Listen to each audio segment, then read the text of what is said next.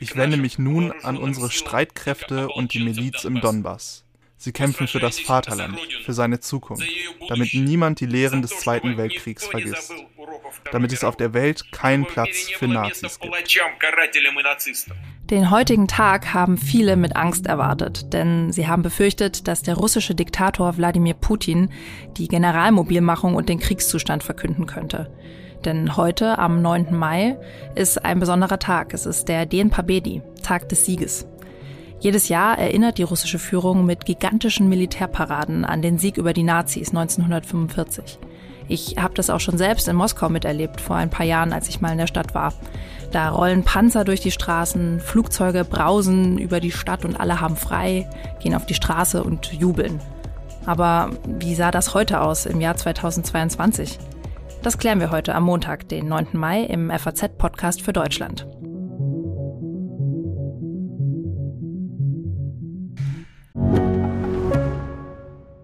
Ich bin Dr. Robin John, Allgemeinarzt in Schönebeck. Das ist 15 Kilometer von Magdeburg entfernt und trotzdem zu weit, um hier Nachwuchs zu finden. Immer mehr Praxen im Salzlandkreis bleiben unbesetzt und Patienten haben lange Wege und noch längere Wartezeiten. Das muss sich ändern. Die besondere Nähe der niedergelassenen Haus- und Fachärzte ist in Gefahr. Was die Gesundheitspolitik jetzt dringend ändern muss, erfahren Sie auf rettetdiepraxen.de. In seiner Ansprache hat Putin aber vor allem seine Spezialoperation gerechtfertigt und die NATO für die Opfer verantwortlich gemacht. Ich spreche darüber gleich mit meinem Kollegen Friedrich Schmidt, unserem Korrespondenten in Moskau. Er hat die Parade und Putins Ansprache vor Ort verfolgt. Außerdem will ich verstehen, warum dieser Tag so mit Bedeutung aufgeladen ist. Dafür gibt uns die Osteuropa-Expertin Katja Machotina ihre Einschätzung. Und wir hören, was das Ende des Zweiten Weltkrieges postsowjetischen Migranten hier bei uns in Deutschland bedeutet. Zuerst blicken wir aber mit dem Militärexperten Franz Stefan Gadi auf den Krieg in der Ukraine und fragen, welche Ziele hat Putin bis zu diesem für ihn so wichtigen Tag eigentlich erreicht? Stand heute halten die Ukrainer noch immer wichtige Städte im umkämpften Osten ihres Landes. Im Norden erobern sie sogar Gebiete zurück. Ein ukrainischer Landwirt erzählt uns, wie sein Alltag jetzt im Krieg aussieht. Herzlich willkommen beim FAZ-Podcast für Deutschland. Ich bin Theresa Weiß und es ist gut, dass Sie dabei sind. Als erstes spreche ich jetzt mit dem Militärexperten Franz Stefan Gadi. Er ist Politikberater und Analyst am IISS, dem Institute for International Strategic Studies in London. Herr Gadi, wie bewerten Sie denn derzeit die Lage in der Ukraine? Also konnten die russischen Streitkräfte ihre Ziele erreichen? Also ich glaube, hier muss man zuallererst einmal zwischen den politischen und militärischen Zielen unterscheiden. Die sollten ja eigentlich im Zusammenhang stehen. Aber was ich jetzt mit Sicherheit bereits sagen kann, ist, dass die politischen Ziele dieser Invasion der Ukraine, das heißt eben der Regimewechsel, die unter Anführungszeichen Entnazifizierung äh, der Ukraine von russischer Seite aus gescheitert ist. Auf was wir jetzt da fokussieren sollten, sind die taktischen Ziele, die sich die russischen Streitkräfte in der Ukraine, vor allem im Osten des Landes, in der Donbass-Region gesetzt haben. Und hier ist es, glaube ich, noch zu früh, wirklich eine Bewertung abzugeben. Man kann, glaube ich, sagen, dass diese russische Großoffensive langsamer als erwartet voranschreitet. Die Ukrainer ziehen sich äh, sehr geschickt zurück. Sie führen einen sehr geschickten Verteidigungskampf, aber letztendlich weichen sie in einigen Schlüsselpositionen äh, zurück. Es ist aber ein sehr langsamer und sehr sehr Kampf, der hier mhm. geführt wird. Und ähm, die Russen haben hier eindeutig auch ihre Taktiken teilweise adaptiert, abgeändert. Sie setzen sehr stark auf Artillerie, also auf starken äh, Beschuss der gegnerischen Stellungen und gehen nur sehr langsam voran. Und das kann zweierlei Gründe haben. Auf der einen Seite könnte das daran liegen, dass äh, die Russen Verluste minimieren wollen. Das heißt also, sie gehen systematisch vor, mit großer Feuerkraft zerschlagen quasi die ukrainischen Stellungen und Verbände, ohne sie im Nahkampf besiegen zu müssen oder in großen Zangenbewegungen. Aber es kann gleichzeitig natürlich auch ein Indikator sein, dass die Kampfmoral auf russischer Seite relativ niedrig ist. Deshalb setzt man verstärkt auf Distanzwaffen, auf landgestützte Artillerie und so weiter, um eben den Gegner zu bekämpfen, anstelle halt im Nahkampf ihn besiegen zu müssen. Hm. Aber wenn Sie sagen, ähm, die Ukrainer lassen sich langsam, wenn auch langsam, zurückfallen, dann würden ja die Russen trotzdem in einem Jahr hm, ihre Ziele erreichen, wenn sie jeden Tag, weiß ich nicht, ein paar hundert Meter vorwärts kommen? Naja, also ich glaube, man müsste da wirklich unterscheiden äh, zwischen eben der, dem großen strategischen Bild, das sich in der Ukraine darbietet und dann eben speziell die Donbass-Region und dort diese taktischen äh, Gefechte, die geführt werden im kleineren Rahmen. Und ja, früher oder später könnte es natürlich sein, dass die Russen einen großen Teil des Donbasses in Besitz nehmen. Das würde aber jetzt nicht die gesamte strategische Situation in der Ukraine für die Russen ändern. Und ich glaube, langfristig würde es sehr schwierig sein, dass die Russen diese Region dann besetzen können aus mehrerlei Gründen. Eben auf der einen Seite, glaube ich, langfristig ist es eben so, dass wenn es keine Teilmobilmachung oder selbst eine Mobilmachung in Russland jetzt ergeben würde, würde das nicht zwangsläufig bedeuten, dass die Russen hier größere militärische Fortschritte oder Vorteile gegenüber der Ukraine haben, weil die Waffenlieferungen anlaufen, westliche Waffensysteme, schwere Waffen, die geliefert werden. Und die Ukraine hat bereits eine Generalmobilmachung durchgeführt, hat genug Manpower sozusagen im Englischen. Ja. Mhm. Es gibt genug Truppen, die eingesetzt werden können. Und in dieser Hinsicht langfristig, was es, was jetzt da einen sogenannten Abnutzungskrieg betrifft, was ja nicht anders äh, ist als das, was jetzt da in der Ukraine, also im Osten des Landes stattfindet. Also ganz viel Menschenmaterial, wird hier verwendet, um eben einen Vorteil für die eine oder andere Seite äh, zu verschaffen, würde, glaube ich, langfristig die Ukraine hier äh, im Vorteil liegen. Aber das ist wirklich noch zu früh, hier größere Schlussfolgerungen zu ziehen. Wir müssen abwarten, wie sich diese Offensive entwickelt. Das wird keine Tage, das wird wahrscheinlich auch keine Wochen dauern. Das könnte noch Monate dauern, bis es hier zu größeren äh, Entscheidungen kommt. Wobei ich möchte hier auch warnen, es wird hier keinen großen Durchbruch geben. Es wird hier keine große Durchbruchsschlacht geben, keine riesige Einkesselung von Verbänden. Hierzu ist einfach die Geschwindigkeit der russischen Offensive zu langsam. Es ist nach wie vor hauptsächlich ein Artilleriekampf. Das heißt also, hier geht es hauptsächlich um schwere Waffen, die gegenseitig sich bekämpfen, bodengestützte Systeme, Panzerhaubitzen und so weiter, die auch von Deutschland jetzt geliefert werden. Ja, genau. Aber selbstverständlich ist es extrem wichtig, dass diese Verbände auch geschützt werden vor Angriffen aus der Luft. Und hier wissen wir nicht, wie sehr zum Beispiel die ukrainischen Luftstreitkräfte gegen die russische Flugabwehr bestehen können, können sie in diesen Verteidigungsschirm wirklich eindringen. Da würde man dann zum Beispiel ableiten können, ob die ukrainischen Streitkräfte langfristige Gegenoffensiven auch durchführen können, können gegen russische Verbände. Wir wissen einfach nicht in, auf gewissen Ebenen, wo dieser Krieg geführt wird, wie die Situation wirklich ist. Ja, eine Quelle, äh, die wir aber haben, ist ja zum Beispiel der Blogger Germany of the West, der auf Twitter regelmäßig ziemlich minutiös die Stellungen und Angriffe im Ukraine-Krieg darlegt und kommentiert. Und gestern hat er geschrieben, dass die Russen seiner Ansicht nach zwar taktische Erfolge haben, aber sich auf einen strategischen Rückschlag zu bewegen. Und da wollte ich Sie als Experten jetzt mal fragen, was bedeutet denn das? Was ist der Unterschied zwischen Taktik und Strategie? Nun ja, den strategischen äh, Rückschlag gab es ja bereits und die erste Phase dieses Krieges ging für Russland verloren. Das ist der mhm. Rückzug aus Kiew. Wir werden wahrscheinlich jetzt da möglicherweise in den nächsten Tagen oder Wochen auch einen Rückzug aus der Kharkiv-Region sehen, weil hier limitierte ukrainische Gegenoffensiven eben anscheinend doch äh, Erfolge erzielen. Ich glaube eben, die taktische Ebene, hier geht es hauptsächlich darum, eben um Gefechte im kleineren Rahmen. Es mhm. können auch größere Schlachten sein. Aber ich glaube, das äh, Wichtige bei der taktischen Ebene zu verstehen ist, äh, dass ähm, das nur limitierte Konsequenzen dann haben wird für das größere Bild dieses Krieges. Die Russen könnten zum Beispiel ein, zwei Städte in der Donbass-Region in den nächsten Tagen einnehmen. Das würde aber jetzt dann nicht großartig die weitere Kriegsführung beeinflussen. Das würde dann nämlich dann bedeuten, dass man eben quasi diese Front stabilisieren könnte von russischer Seite und dann weiter in das Land vorstoßen oder auf andere Ziele losgehen. Und deshalb hat dieser Blogger in Germany of the West wahrscheinlich gemeint, eben, dass egal jetzt wie diese Gefechte ausgehen werden im Donbass auf taktischer Ebene, es wahrscheinlich keine großen Konsequenzen auf strategischer Ebene geben wird als in anderen Teilen des Landes, weil letztendlich die russischen Streitkräfte zu schwach sein werden, um andere Teile des Landes dann langfristig und nachhaltig äh, zu bedrohen bzw. einzunehmen. Ja. Blicken wir nochmal in die Zukunft. Sie haben schon gesagt, dass Sie davon ausgehen, dass es hier noch monatelang weitergehen könnte in diesem Krieg. Was erwarten Sie in der Entwicklung?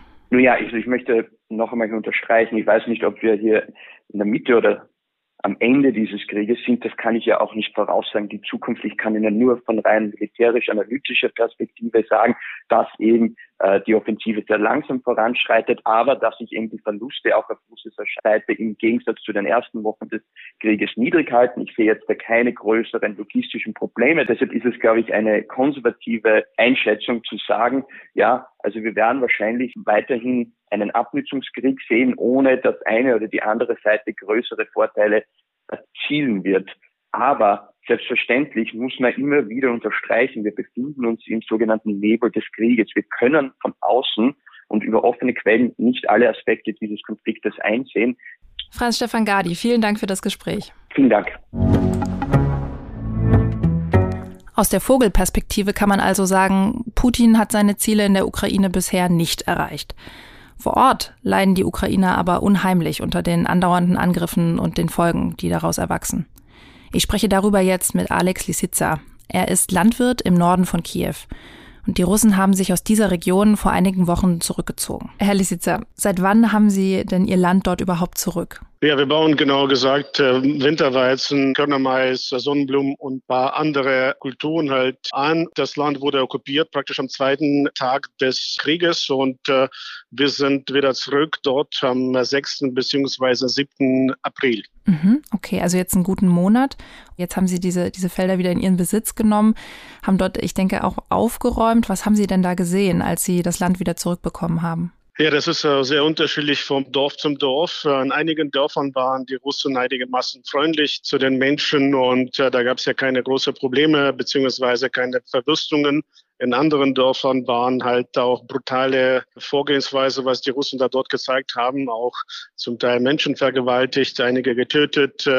Infrastruktur komplett zerstört, LKWs, äh, PKWs weggeklaut worden, unsere Siloanlage komplett zerstört. Also das ist wirklich sehr unterschiedlich vom Dorf zu Dorf.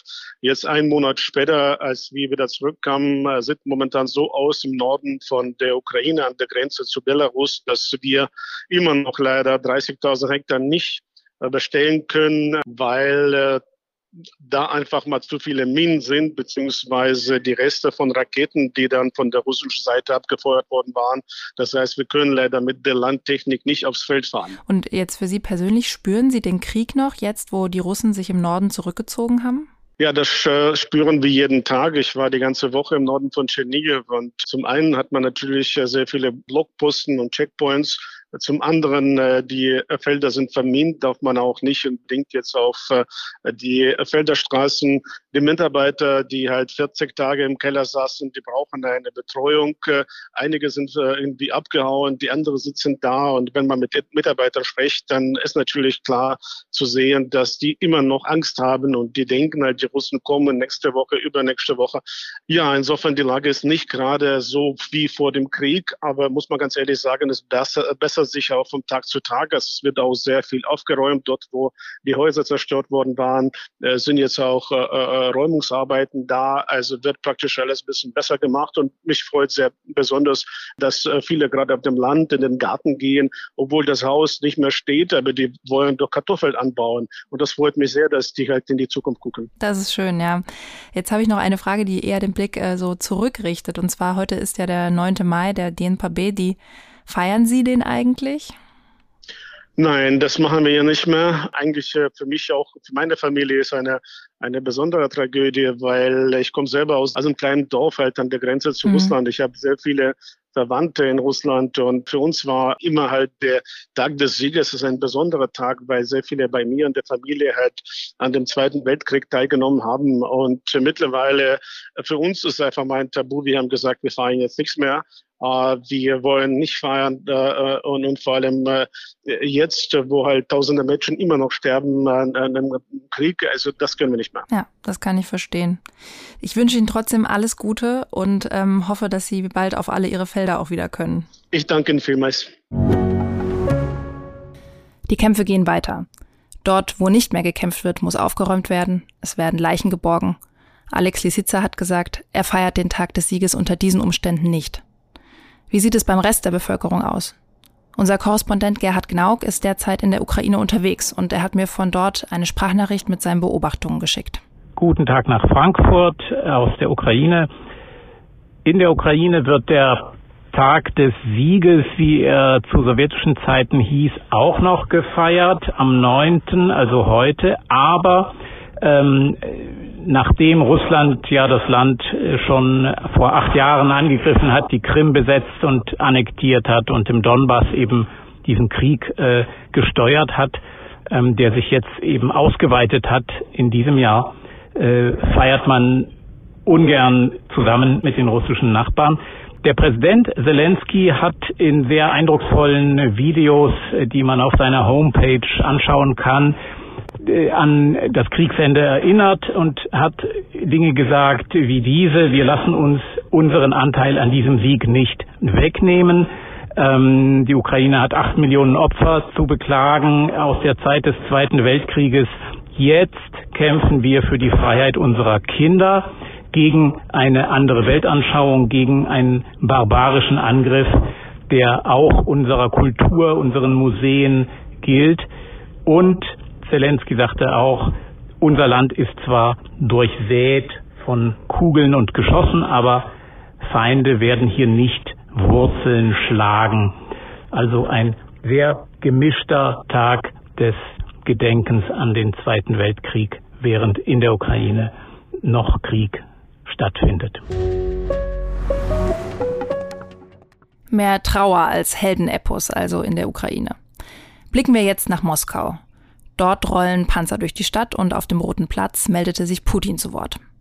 Darüber, was er gesagt hat, spreche ich jetzt mit unserem Korrespondenten Friedrich Schmidt. Herr Schmidt, Sie sind gerade in Moskau. Was haben Sie denn heute da so erlebt? Ja, ich habe mich morgens aufgemacht zur Parade. Ich bin also akkreditiert gewesen für die Parade, wollte aber nicht drei PCR-Tests machen, die man dafür machen musste und habe mich deshalb in der Stadt rumgetrieben. Ich hatte die Hoffnung, dass man wie in den vergangenen Jahren am Pushkinplatz ein bisschen was sehen könnte und mit Leuten reden könnte. Da konnte man nämlich früher äh, so wunderbar neben den großen Atomraketen stehen. Und das war jetzt aber alles überhaupt nicht möglich. Das war weiträumig abgesperrt.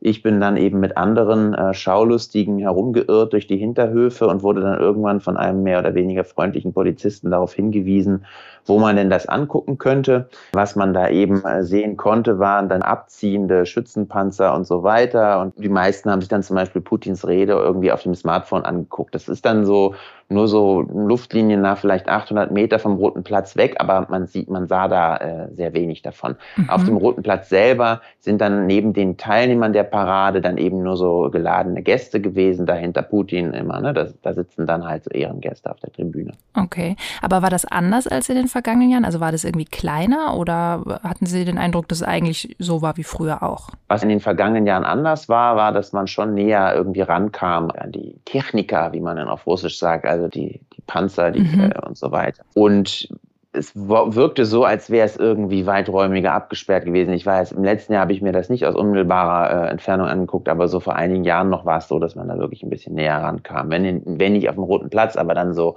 in den Straßen, die dahin führen. Ne? Sie haben jetzt schon gesagt, viele Menschen haben die Ansprache von Putin dann auf dem Smartphone verfolgt. Was würden Sie denn inhaltlich zu dieser Ansprache sagen? Sie war in der Hinsicht überraschend vielleicht, dass sie nicht überraschend war. Also sie war ziemlich unspektakulär eigentlich. Er hat mehr oder weniger wiederholt, was er zur Begründung ähm, des Krieges in der Ukraine schon vorher gesagt hatte. Er hat den Krieg nicht mal beim Namen genannt. Das, er wird ja auch in Russland nicht so genannt, sondern mhm. spezielle Militäroperation oder militärische Spezialoperation. Aber nicht mal diesen Begriff hat er verwendet. Er hat jetzt einen neuen, vielleicht kann man das sagen, aus der Taufe gehoben, und zwar proaktiven Widerstand habe man geleistet. Russland sieht ja in der Ukraine quasi einen Präventivkrieg gegen äh, den Westen, der Russland überrennen wolle und sich dazu ukrainischer Nazis bediene. Und dann hat Putin eben äh, den Abwehrkampf, den man da nach seiner Darlegung schildert, in die Tradition des Kampfes der Väter, Großväter und Urgroßväter gestellt, die ja 1945 den Narzissmus besiegt hätten. Und das sei eben jetzt wieder der Fall. Es tobe also wieder ein Kampf gegen den Narzissmus eben jetzt im Donbass, wie er sagte. Also dieser Krieg stand, ohne so beim Namen genannt zu werden, schon im Mittelpunkt natürlich die, dieser Parade. Es gab jetzt aber keine Paraden von Kriegsgefangenen, was man ja so ein bisschen befürchtet hatte. Nee, gab es nicht. Also es wurde ja von russischer Seite nicht angekündigt, dass es so sein sollte. Das wäre natürlich auch wiederum ein krasser Einbruch quasi des Krieges in diese Feierlichkeit, die hier ja natürlich auch vorherrscht. Es wurde auch vorher vielfach angenommen, dass Putin die Gelegenheit nutzen werde, um jetzt formal einen Krieg zu erklären. Das war einige im Westen haben das angenommen und in der Ukraine auch. Aber das war natürlich auch nicht so. Also er hat jetzt äh, eine Überlegung war, dass er das machen würde, um eine Generalmobilmachung auszurufen mhm. und so. Was aber natürlich auch bedeuten würde, dass, dass viel mehr Russen klar wird, dass man da ja Probleme hat auch in dem Land. Und es soll ja natürlich alles für die offizielle Darlegung äh, da nach Plan laufen, wie man ja immer sagt. Alles läuft nach Plan in der Ukraine mhm. und so weiter und alles sieht gut aus und wir haben da zwar einen opferreichen Kampf, aber der ist wichtig und es läuft nach Plan und so. Und wenn, wenn jetzt Putin da so was Dramatisches gemacht hätte, wie formalen Krieg zu erklären, dann wäre natürlich das nochmal ein ganz anderes Niveau der Dramatik, äh, was da erreicht würde. Ne? Und das, das wäre sicherlich auch keine populäre Entscheidung, hier sowas ja. wie eine Generalmobilmachung auszurufen. Verstehe. Hat er also nicht gemacht und insofern war die Rede sehr unspektakulär. Vielen Dank, dass Sie sich die Zeit genommen haben, uns Ihre Eindrücke zu schildern. So da wolltst wir. Putin verglich in seiner Rede heute diese Spezialoperation mit dem Zweiten Weltkrieg. Das haben wir eben noch einmal gehört. Sonst war die Rede aber nicht besonders spektakulär und trotzdem. Die halbe Welt hat heute auf den Roten Platz geschaut zum Den Pabedi. Ich spreche nun mit meiner früheren Dozentin Katja Machotina über die Bedeutung des Tags und wie er sich verändert hat. Katja leitet derzeit den Lehrstuhl für osteuropäische Geschichte der Universität Bonn. In München haben wir gemeinsam zur Erinnerungskultur geforscht. Katja, wir starten gleich mal mit der ganz großen Frage. Warum ist der Dien Pabedi, der Tag des Sieges, so wichtig für Putin? Also es ist wichtig, weil es vor allem für Gesellschaft wichtig ist. Er weiß ganz genau, dass er hier gut anknüpfen kann. Das ist kein von oben aufoktroyiertes Projekt der Erinnerung, sondern das ist tatsächlich eine lebendige Erinnerung, eine lebende Erinnerung in den Familien. Das ist bis heute das wichtigste Familienfest in Russland und er weiß, dass auch von der Gesellschaft mitgetragen wird. Also diese, dieses Gedenken und dieser Stolz, das macht den Tag für ihn natürlich zu einem sehr guten Gegenstand der Instrumentalisierung. Und nur unterscheiden sich eben die Wünsche der Gesellschaft an diesem Tag und an die Erinnerung an den Krieg von den Wünschen, die er an diese Erinnerung hat. Also seine Aktualisierung ist nicht unbedingt kompatibel oder geht nicht unbedingt mit mit äh, den Wünschen der gesellschaftlichen Erinnerung an, äh, an den Krieg. Und ähm, merkt man das heute auch, also dass da die Wünsche der Gesellschaft andere sind als die von Putin? Also ich würde sagen schon, viele wissen jetzt nicht, wie sie zu feiern haben, ob sie überhaupt etwas zu feiern haben, mhm. aufgrund der Tatsache, dass Russland jetzt auch einen Krieg führt und das wird gesehen und man hat kein gutes Gefühl bei diesen Festlichkeiten, weil man ganz genau weiß, wenn man auf die Straße geht mit dem Porträt von einem Großvater oder Großmutter, die gekämpft hat, kann es als Unterstützung für den heutigen Krieg aufgefasst werden. Die Wünsche der Gesellschaft an den Krieg und das hat sich ja in diesen Jahrzehnten lang entwickelt, war immer eigentlich ein Wunsch leitend, einfach den Toten zu gedenken, den Verlusten an der Familie zu gedenken, aber auch etwas stolz sein, dass man den Sieg errungen hat in diesem Krieg. Und für Putin ist es natürlich nicht nur die gesellschaftliche Unterstützung des Gedenkens, sondern er weiß ganz genau, dass die Weltöffentlichkeit an diesem Tag auf den Roten Platz schaut und ganz genau hinhören wird, was er für außenpolitische Botschaften los wird. Du hast dir die Rede heute schon auch angeguckt. Wie würdest du denn die Botschaften heute bewerten? Ich würde das natürlich als eine sehr dreiste Instrumentalisierung verstehen und sehr bezeichnend auch im gleichen zweiten Absatz kommt diese tagespolitische Instrumentalisierung, indem man sagt, dass äh, die Heldentate von äh, von 45 jetzt auf Donbass wiederholt werden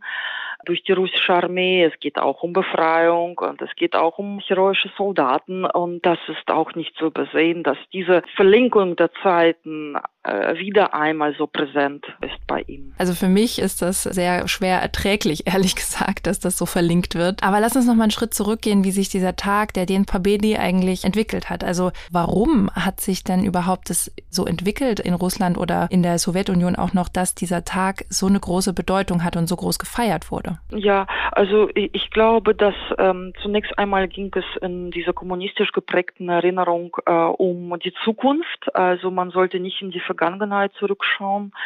Das ist die kommunistische Sprache, die sagt, nicht trauern, sondern weiterkämpfen. Und vielleicht war es Menschen, die Schrecken erlebt haben, auch eine Art psychologische Hilfe, das Trauma zu überwinden, wenn man nach vorne schaut. Und es hat sich dann aber erst äh, Ende 60er, Anfang 70er Jahre so eine Verstörungserzählung entwickelt. Was ich meine, ist, dass dort die Werke von Alessia Damovic in Belarus oder von Daniel Granin in äh, Leningrad einfach das Schrecken so wie er war, verschriftlicht hatten, literarische Gestalt und literarische Sprache für diese Erfahrung äh, brachten.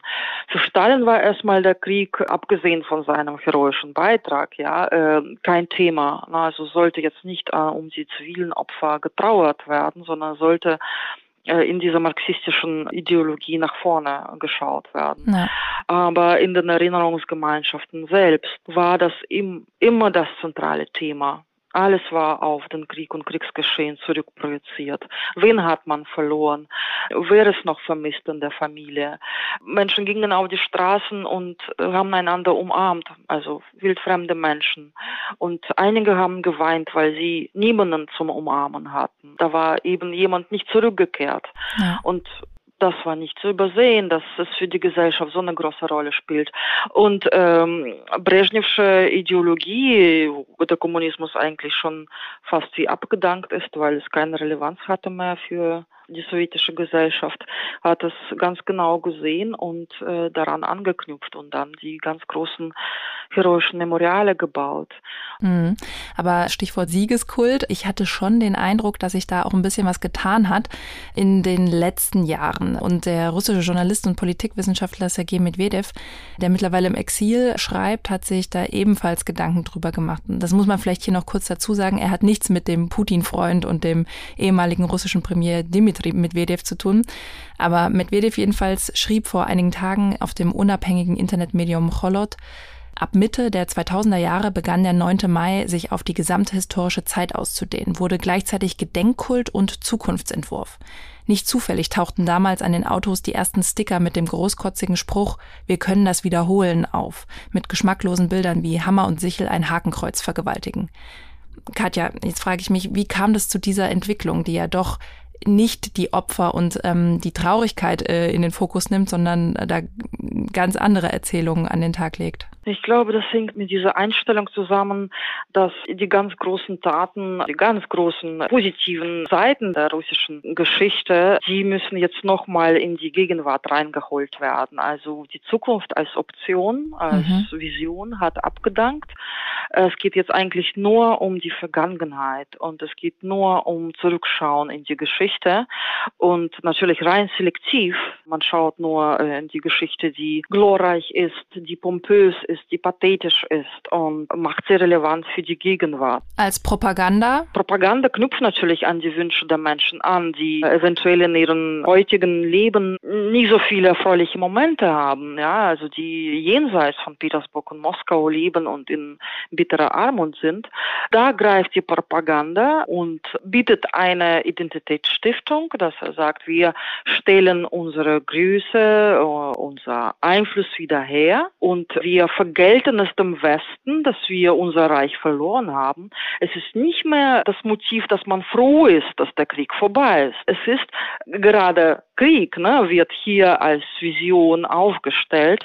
Es ist der Wunsch, dass man den Sieg nochmal wiederholt, dass man den Triumph nochmal wiederholt, dass man äh, 77 Jahre später nochmal Vergeltung und Rache äh, ausübt an, am, am Westen.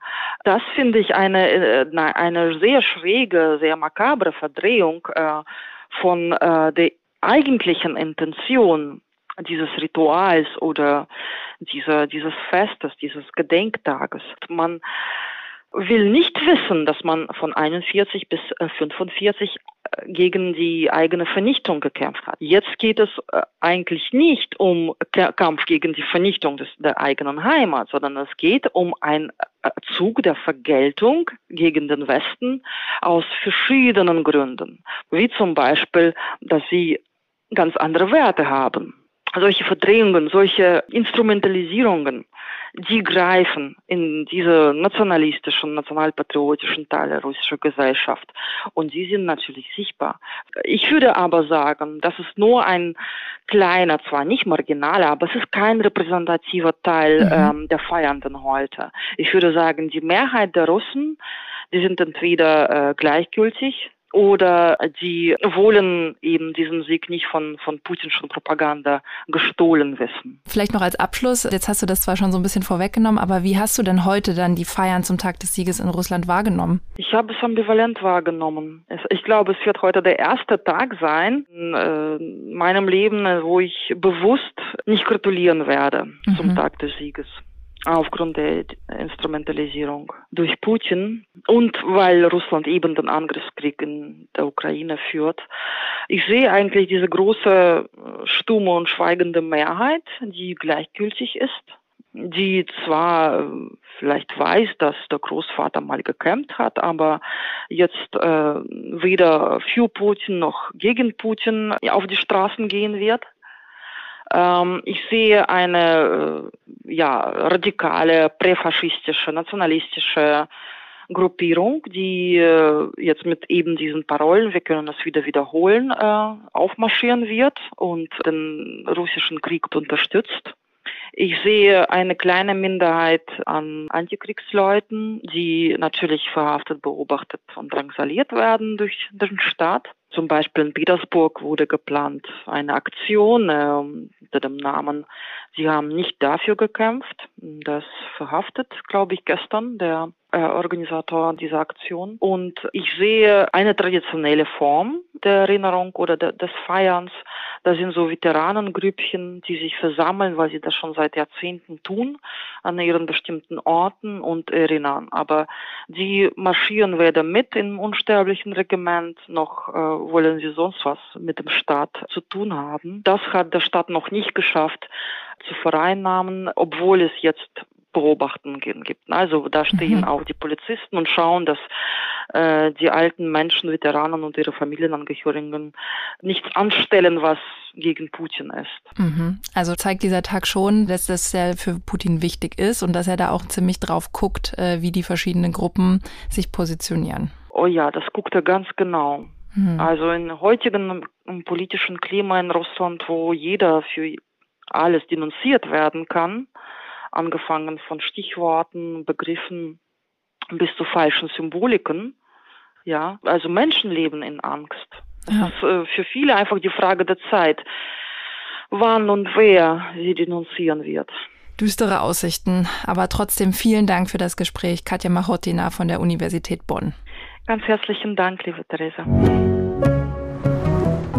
In Russland wurde also gefeiert, zumindest von einigen Gruppen. Und wie ist das bei den Menschen hier, bei uns in Deutschland? Das habe ich Erika Zinger gefragt. Sie ist Journalistin bei der Taz und bei der Zeit Online und hat die Datengrundlage für eine Ausstellung über Erinnerungen an den Zweiten Weltkrieg erstellt. Erika, du eröffnest am 9. Mai eine Ausstellung über postsowjetische Erinnerungskultur in der jüdischen Gemeinde Frankfurt. Und dafür hast du mit zwölf Menschen gesprochen und sie gefragt, wie sie sich an die Shoah, aber auch an den Sieg äh, über den Nationalsozialismus erinnern. Was haben die dir so erzählt? Ja, die haben mir ganz unterschiedliche Sachen erzählt. Also das war eigentlich das Schöne an den Gesprächen. Es gibt da keine einheitliche Erzählung, sondern im Grunde ist es wie ein Puzzle und die einzelnen Gespräche, die ich geführt habe, sind immer ein Puzzleteil und dann ergibt sich so nach und nach vielleicht ein ganzes Bild. Aber was bei vielen auf jeden Fall immer wiederkehrend war, ähm, war die Erzählung davon, dass man in der Sowjetunion noch ja, nicht so viel anfangen konnte mit dem Tag des Sieges, also mit dem 9. Mai, einfach weil das so ein staatlich verordneter Tag war und weil an diesem Tag, an dem Tag, wo es ja um eine Heldenerzählung geht, also um den Sieg über den Faschismus, den Sieg gegen die Nationalsozialisten, kein Platz war für eine Opfererzählung. Würdest du sagen, oder wurde das dir von deinen InterviewpartnerInnen so beschrieben, äh, dass es da auch Unterschiede gibt zwischen jüdischen postsowjetischen Menschen und Menschen, die keinen jüdischen Hintergrund haben? Das mag sicherlich der Fall sein. Also ich glaube, man darf da an der Stelle auch nicht verallgemeinern. Es gibt durchaus Jüdinnen und Juden aus der Sowjetunion, denen auch dieser Tag des Sieges, der 9. Mai, sehr wichtig ist, weil sie zum Beispiel ja in der Roten Armee gekämpft haben. Aber was mir zum Beispiel eine Interviewpartnerin erzählte, die schon etwas älter war, die ist schon über 80, die erzählte mir, niemand ähm, in der Sowjetunion, nicht ihre Arbeitskollegen und auch manchmal nicht mal ihre engsten Freunde wussten, dass sie Zeit im KZ und im Ghetto verbracht hat. Also das bedeutet einfach, diese Zeit im Ghetto und im KZ, die war ein Geheimnis, darüber wurde nicht gesprochen, weil hätte man darüber gesprochen, hätte das auch Konsequenzen für einen haben können. Zum Beispiel hat diese Interviewpartnerin mir erzählt, sie hätte dann eigentlich ihrem Beruf nicht weiter nachgehen können, weil sich das eben ja ähm, nicht gehört. Sie, sie hat äh, sich ähm, um, um Kinder gekümmert, hat Kinder unterrichtet und das würde sich eben nicht gehören, wenn eine, eine Person, die da eine Opfererzählung quasi repräsentiert, Kinder unterrichtet. Und das finde ich, ist schon ähm, eine ganz schön krasse Nummer. Hm, vielleicht lass uns noch mal zum Abschluss einen Blick auf ähm, heute, also dieses Jahr werfen. Du eröffnest deine Ausstellung ja auch am 9. Mai. Ähm, auf mich wirkt es jetzt so, als wäre das Datum nicht ganz zufällig gewählt, aber du kannst ja selbst kurz sagen, ob das so ist oder ob es wirklich ein Zufall ist. Wir haben uns natürlich ganz bewusst diesen Tag ausgewählt, auch wenn sicherlich ähm, jetzt vor dem Hintergrund des äh, Ukraine-Krieges jetzt ganz aktuell wir alle, glaube ich, gemischte Gefühle dabei haben.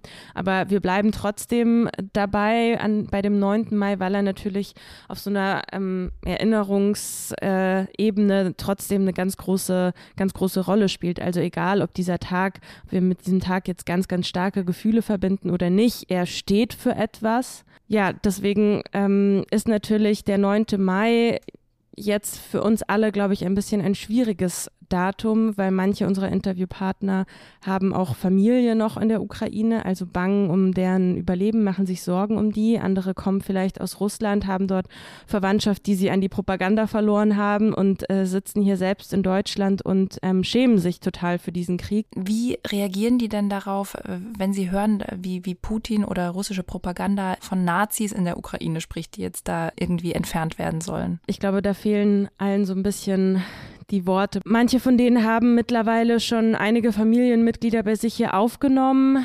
Die anderen ähm, können die Familienmitglieder nicht hierher holen oder die wollen nicht kommen. Und natürlich ist es nochmal gerade aus so einer jüdischen Perspektive absolut irre, wenn man hört, Putin möchte quasi die Ukraine entnazifizieren. Ja, wir werden das weiter äh, journalistisch begleiten, du und ich. Und ja, erstmal sage ich dir danke für das Gespräch, dass du dir die Zeit genommen hast und ich bin gespannt auf die Ausstellung. Danke für die Einladung. Die Ausstellung von Erika Zinger und dem Künstlerkollektiv And Partners in Crime können Sie sich von heute an in der jüdischen Gemeinde Frankfurt anschauen, wenn Sie vielleicht hier in der Region leben.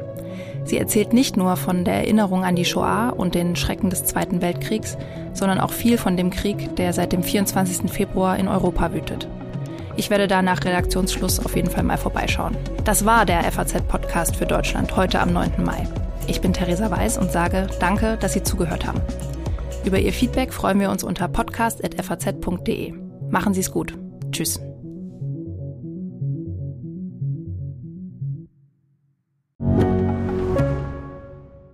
Mein Name ist Dr. Tillmann Grümenapf, niedergelassener Kinder- und Jugendarzt hier im Ennepe-Ruhr-Kreis. Die Einführung der Telematik sehe ich durchaus als Chance, aber aktuell fällt das System oft aus und es gibt viel zu wenig technischen Support. Dafür geht eine Menge Zeit drauf, in der ich die Kinder nicht genügend betreuen kann. Das muss sich ändern. Die besondere Nähe der niedergelassenen Haus- und Fachärzte ist in Gefahr. Was die Gesundheitspolitik jetzt dringend ändern muss, erfahren Sie auf rettetdiepraxen.de.